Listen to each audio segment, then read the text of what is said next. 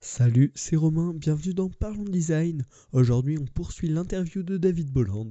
Dans cet épisode, David va nous parler un peu plus de son podcast, mais également de son point de vue sur InVision Studio. Enfin, David nous parlera de comment trouver sa voie dans le domaine du design, une petite discussion qui devrait vraiment vous intéresser. Je vous souhaite une agréable écoute, bienvenue dans Parlons Design.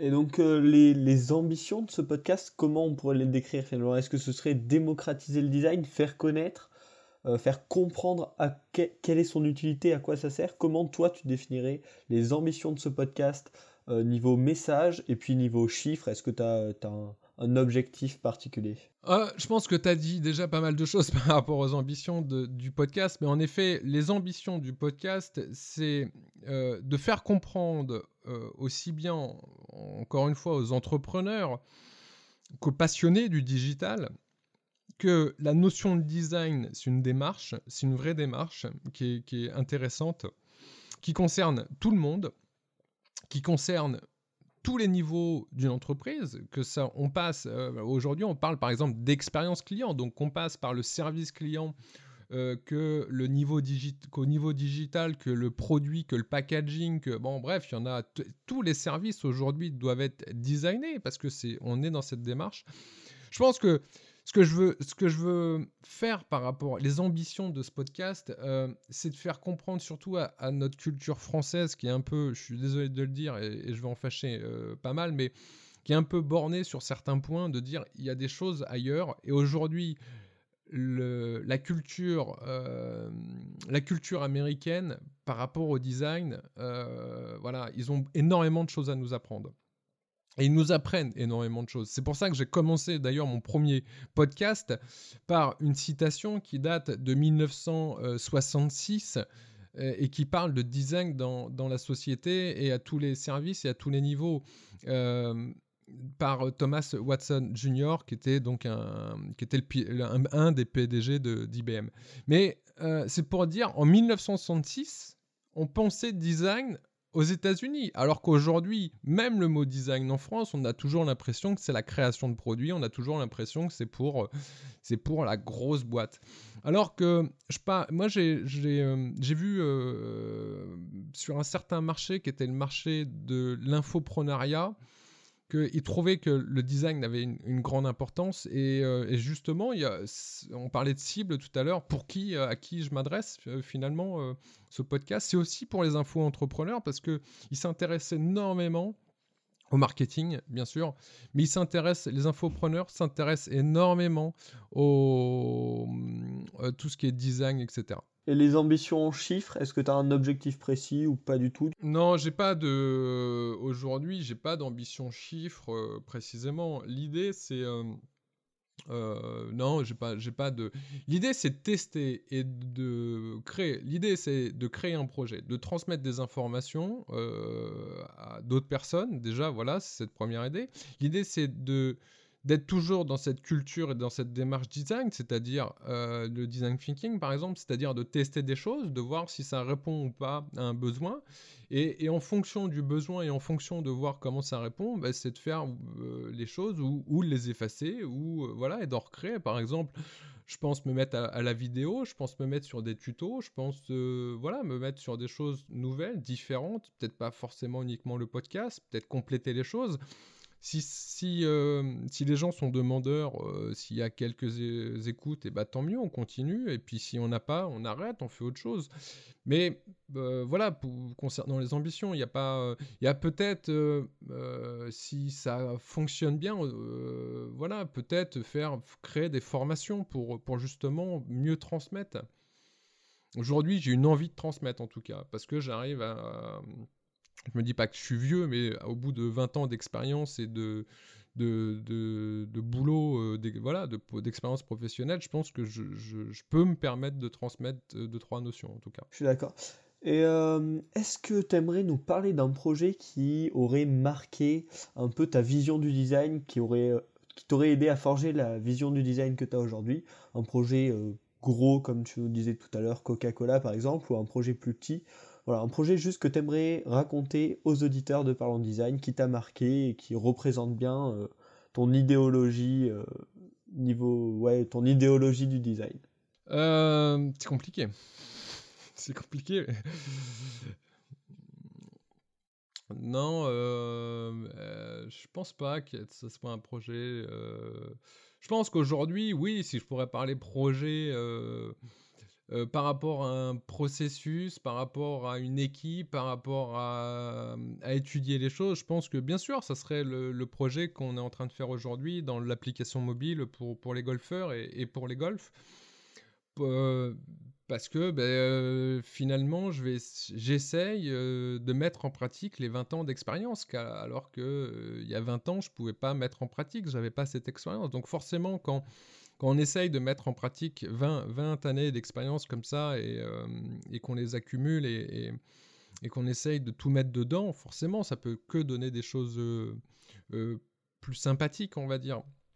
Mais non, j'ai pas, j'ai pas réellement de, de projet. Euh, je pense que oui aujourd'hui, mais c'est, en fait, c'est tellement, ça évolue tellement vite, le design évolue tellement vite parce que le besoin évolue tellement vite parce que les, les cibles évoluent aussi. J'ai forcément dans les projets Coca-Cola où il fallait créer des campagnes au niveau national pour, je sais pas, des fois on créait pour, euh, pour 1000 restaurants, pour 1000 cinémas, pour etc. etc.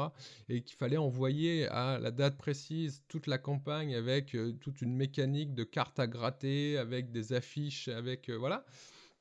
Forcément, c'est des beaux projets où on apprend. Mais je, le, je l'ai pris vraiment comme un apprentissage.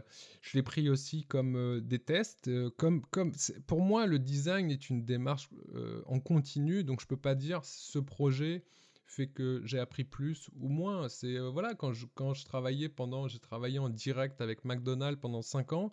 C'était un design, c'était pour faire du management, c'est-à-dire qu'on crée des affiches euh, plein de petites affiches pour les, ce qu'on appelle les équipiers. C'est voilà, c'est les jeunes qui travaillent, ou moins jeunes d'ailleurs, qui travaillent chez McDonald's euh, dans les cuisines. Et on découpait comme ça le processus de fabrication des burgers. Euh, parce que tous les mois, il y a, le nouveau burger. voilà, donc sais pas que je veux citer une marque ou quoi, c'est tout simplement un exercice. Pendant, pendant 5 ans, j'ai travaillé là-dessus.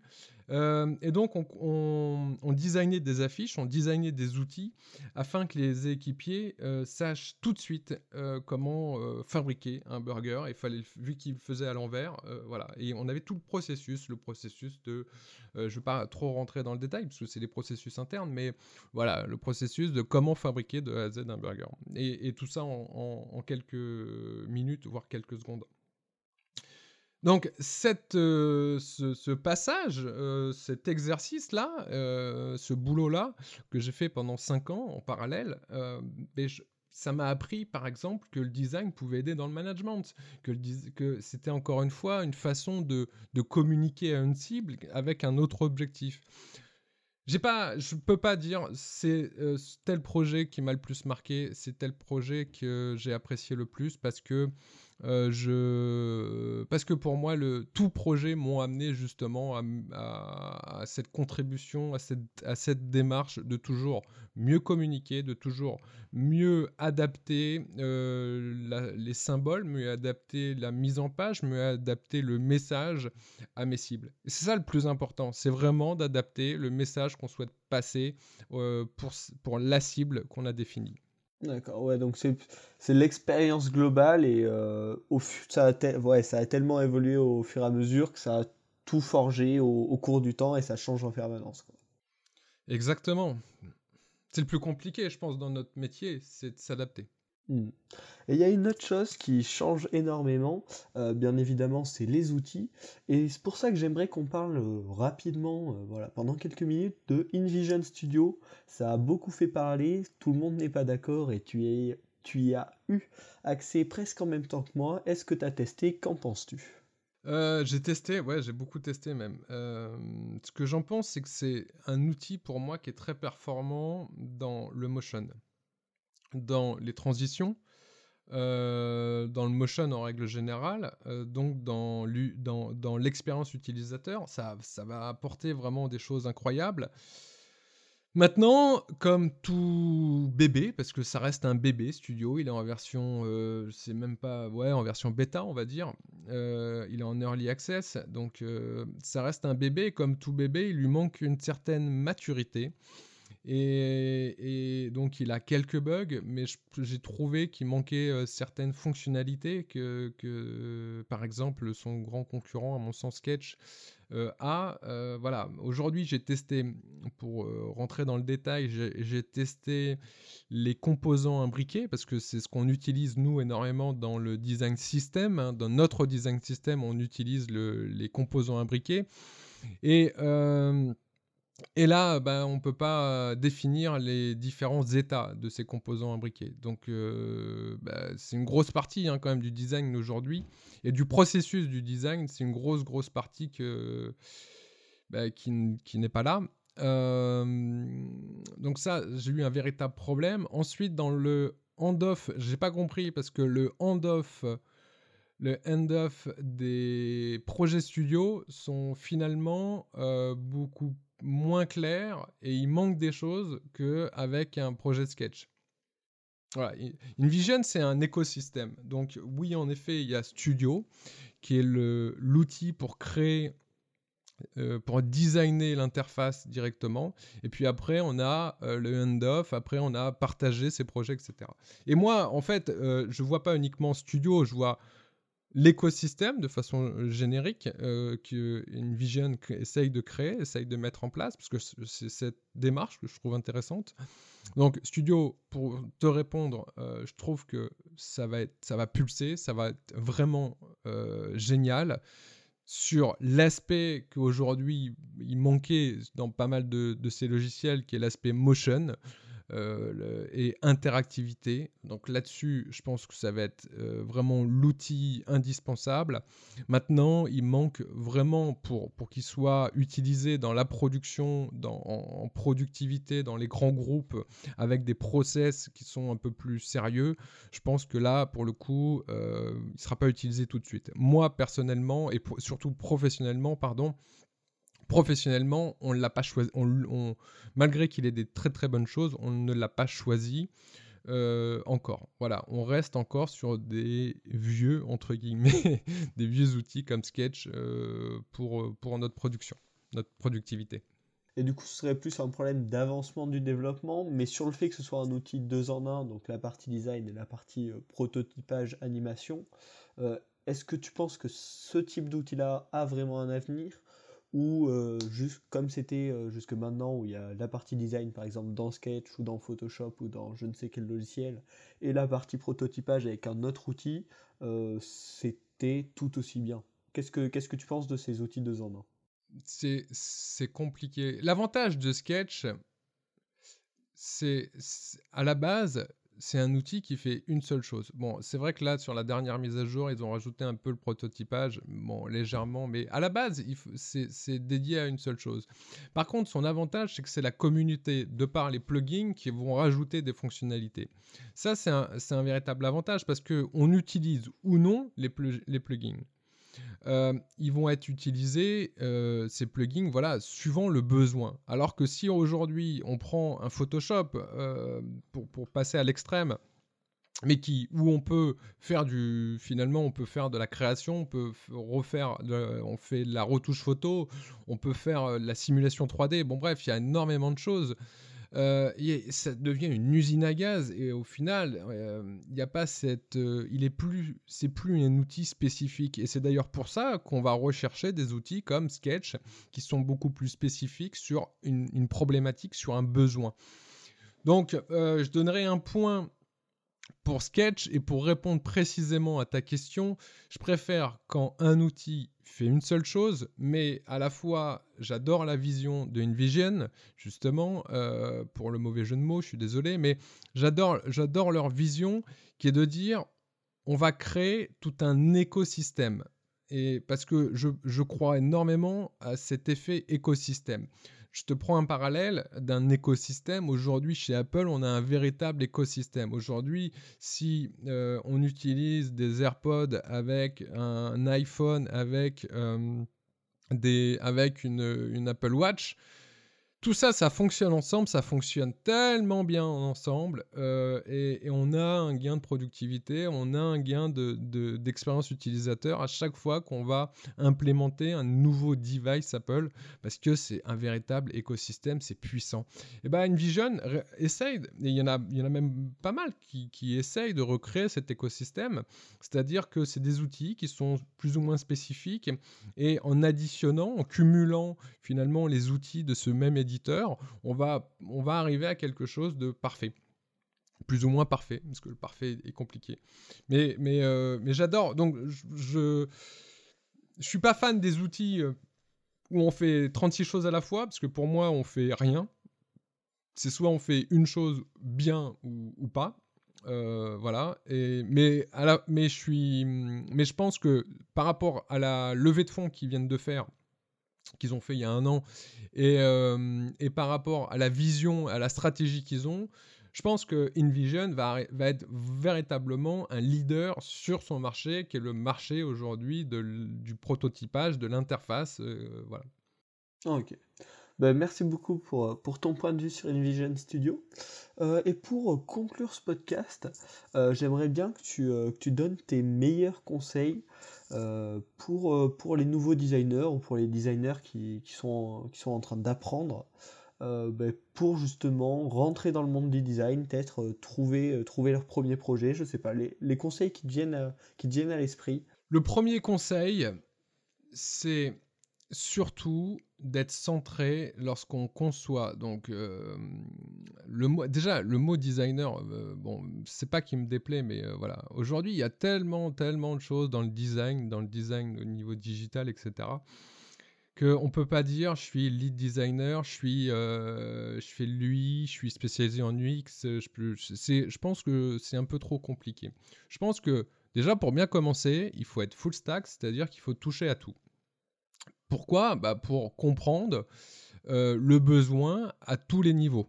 Donc, euh, euh, il ne faut pas se dire, je souhaite être un spécialiste de l'UX. Je pense qu'aujourd'hui, quelqu'un qui, qui apprend aussi, comme moi, je l'ai appris en parallèle, j'ai commencé avec le digital, ensuite je suis passé par le print pour revenir au digital, et le print m'a énormément, énormément appris pour le digital. Pourquoi il m'a appris? Parce qu'il m'a appris à me concentrer sur euh, la valeur qu'on va transmettre et il m'a appris à me concentrer sur la cible et donc l'utilisateur.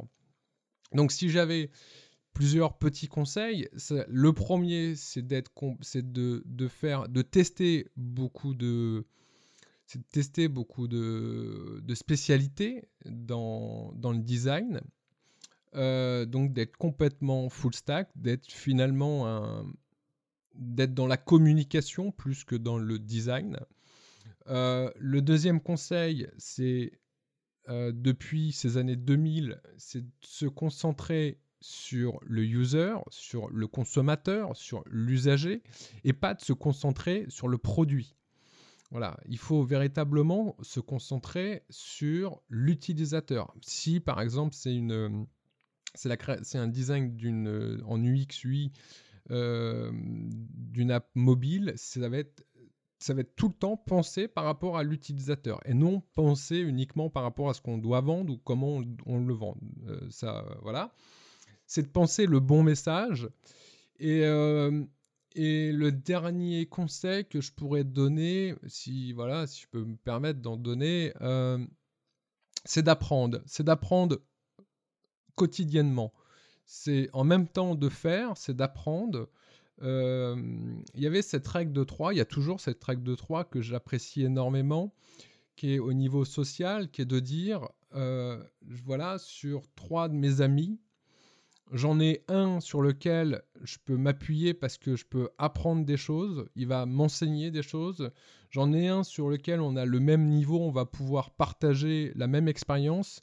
Et puis j'ai un ami sur lequel il n'a pas du tout le même niveau que moi, j'ai un niveau un peu plus mentor et je vais pouvoir lui transmettre des choses. Cette règle des, des tiers, donc où on doit euh, dans son entourage, dans euh, voilà, dans ses amis ou dans son entourage euh, tout simplement, dans son contexte, on doit avoir comme ça des, des, personnes sur lesquelles on peut compter dans, le métier hein, du design, sur lesquelles on peut apprendre, des mentors, et sur lesquels on peut transmettre. Parce que transmettre, c'est aussi apprendre. Je trouve que, par exemple, euh, des fois, ça m'arrive de faire des sujets comme ça sur un podcast et de, euh, me renseigner beaucoup plus par rapport à ce que je connais. Et le fait de le transmettre dans le podcast, de le diffuser dans le podcast, mais je vais, je vais finalement en apprendre énormément. Donc, euh, c'est aussi bien de d'apprendre des connaissances, des nouvelles connaissances, et je ne parle pas de tendance, surtout pas, et, de transmettre. C'est important de transmettre aujourd'hui. Même si on a 20 ans, voilà, je trouve que ce que tu fais, j'adore ce que tu fais, euh, Romain, parce que tu transmets des choses que tu es 15 ans, 16 ans, 17 ans, 40 ans, euh, c'est pas grave en fait. L'important, c'est la valeur euh, qu'il y a derrière, c'est cette notion de valeur qui est derrière, et c'est ça qui est le plus important à mes yeux. Euh, merci. Euh, merci aussi pour, euh, pour ces conseils. Une, dernière petite précision que j'aimerais, quand tu dis toucher à tout, ce serait aussi apprendre un peu de marketing et apprendre un peu de code? Aujourd'hui, ce serait apprendre le marketing, oui, pourquoi? Parce qu'en apprenant le marketing, on apprend le côté social, le côté psychologique, on apprend le comportement euh, des usagers, on, apprend l'utilisateur. S'il n'est pas client, c'est pas grave, mais au moins on apprend l'utilisateur. Donc le marketing et la psychologie marketing, ça c'est super important, il faut l'apprendre. Ça c'est sûr. Ensuite, euh, le côté développement, euh, oui et non. Je connais euh, on va dire, le développement, mais simplement de façon basique. C'est-à-dire, je connais la structure du développement, mais je suis pas un développeur. C'est pas pour ça que je vais développer. Et je pense qu'on peut pas apprendre sur tout. On peut pas. J'ai un peu fait au départ cette erreur, c'est-à-dire qu'à l'époque, j'apprenais sur euh, l'Action Script, sur euh, Flash, parce qu'à l'époque, il y avait Flash, c'était un peu comme aujourd'hui, voilà, du motion. J'ai fait cette erreur de me concentrer uniquement euh, sur l'apprentissage euh, du code ActionScript. Euh, et aujourd'hui, bah, on voit que le Flash, ça n'existe plus, l'ActionScript, ça n'existe plus. Donc ça sert plus à grand chose. Donc je dirais sur, encore une fois, il ne faut pas apprendre le code pour le code, pour coder, euh, pour un designer, il faut apprendre comment ça fonctionne, comment ça marche, comment je peux communiquer en fait avec le développeur pour, que le message soit bien compris. Voilà, c'est juste ça. Moi, j'aime bien apprendre, bah, par exemple, comment... Quel est l'objectif du, React, euh, euh, vu qu'en ce moment on est dans le React, euh, quel est l'objectif du React, comment ça se structure, quelle est l'importance du React afin qu'on parle le même objectif. Eh ben, merci beaucoup David bah, d'avoir répondu à toutes mes questions dans cette interview. Je conseille à tous les auditeurs, bien évidemment, d'aller découvrir Power of Design. Il y aura les liens dans la description. Euh, je vous dis à la semaine prochaine pour un nouvel épisode. Et puis David, je te laisse euh, le mot de la fin. Tu as le droit de, rediriger les utilisateurs vers l'endroit où tu veux qu'ils viennent, euh, te découvrir un peu plus. voilà, je te laisse la parole pour cette fin de podcast. Parfait, merci beaucoup. Merci à toi en tout cas, merci pour cette invitation déjà. pour en savoir plus sur le podcast ou sur Power of Design, sur le, sur le design, donc il y a un site internet aujourd'hui, power-off-design.com, euh, voilà, où on peut réécouter tous les, podcasts. Sinon, sur Apple Podcast. Et, euh, et, le mot de la fin, euh, bah, je, dirais, un petit peu comme le mot de la fin sur mon podcast. Voilà, j'espère à tous un, un bon design, mais surtout un bon business. C'est désormais la fin de cette interview. J'espère qu'elle vous aura intéressé. Le lien du podcast de David est en description, n'hésitez pas à aller y jeter un coup d'œil. De même, si vous avez aimé cette interview, partagez-la sur les réseaux sociaux et abonnez-vous à Parlons Design. C'était Romain, à la semaine prochaine.